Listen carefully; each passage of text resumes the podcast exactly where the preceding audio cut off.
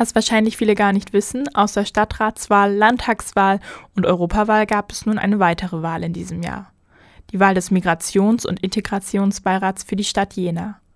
Dabei sind 21 Kandidatinnen angetreten, um die stetig wachsende Anzahl der Immigrantinnen aus verschiedensten Teilen der Welt in der Stadt zu vertreten. Im Gegensatz zur letzten Wahlperiode des Beirates, bei dem nur etwa 200 Stimmen abgegeben wurden, haben in diesem Jahr ganze 1306 Personen einen gültigen Stimmzettel abgegeben.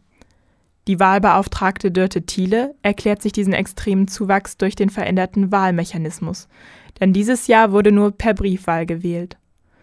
Gewählt wurden insgesamt neun Mitglieder für den Beirat auf fünf Jahre. Davon wurden fünf als VertreterInnen für bestimmte Regionen gewählt. Danae Tesfagaber aus Eritrea für die Region Afrika, Rea Silvia Mauersberger Pedrosa de Araujo aus Brasilien für die Region Amerikas, Qing Fang Wu aus China für den asiatischen Raum, Ivan Nizovzev aus der Russischen Föderation für die osteuropäische Region. Und Ibrahim Othman aus Syrien für den Nahen Osten. Außerdem vier weitere Vertreter durch Stimmenmehrheit. Sana al-Mudafa und Mustafa Alami aus dem Irak, Gary Stephen L. Bretson aus den USA und Lea Quarantan-Huber aus Kroatien. Dieser Rat wird am 20. Januar des neuen Jahres zum ersten Mal aufeinandertreffen. Dabei soll der Vorstand gewählt und die neuen Mitglieder von Oberbürgermeister Nitsche begrüßt werden.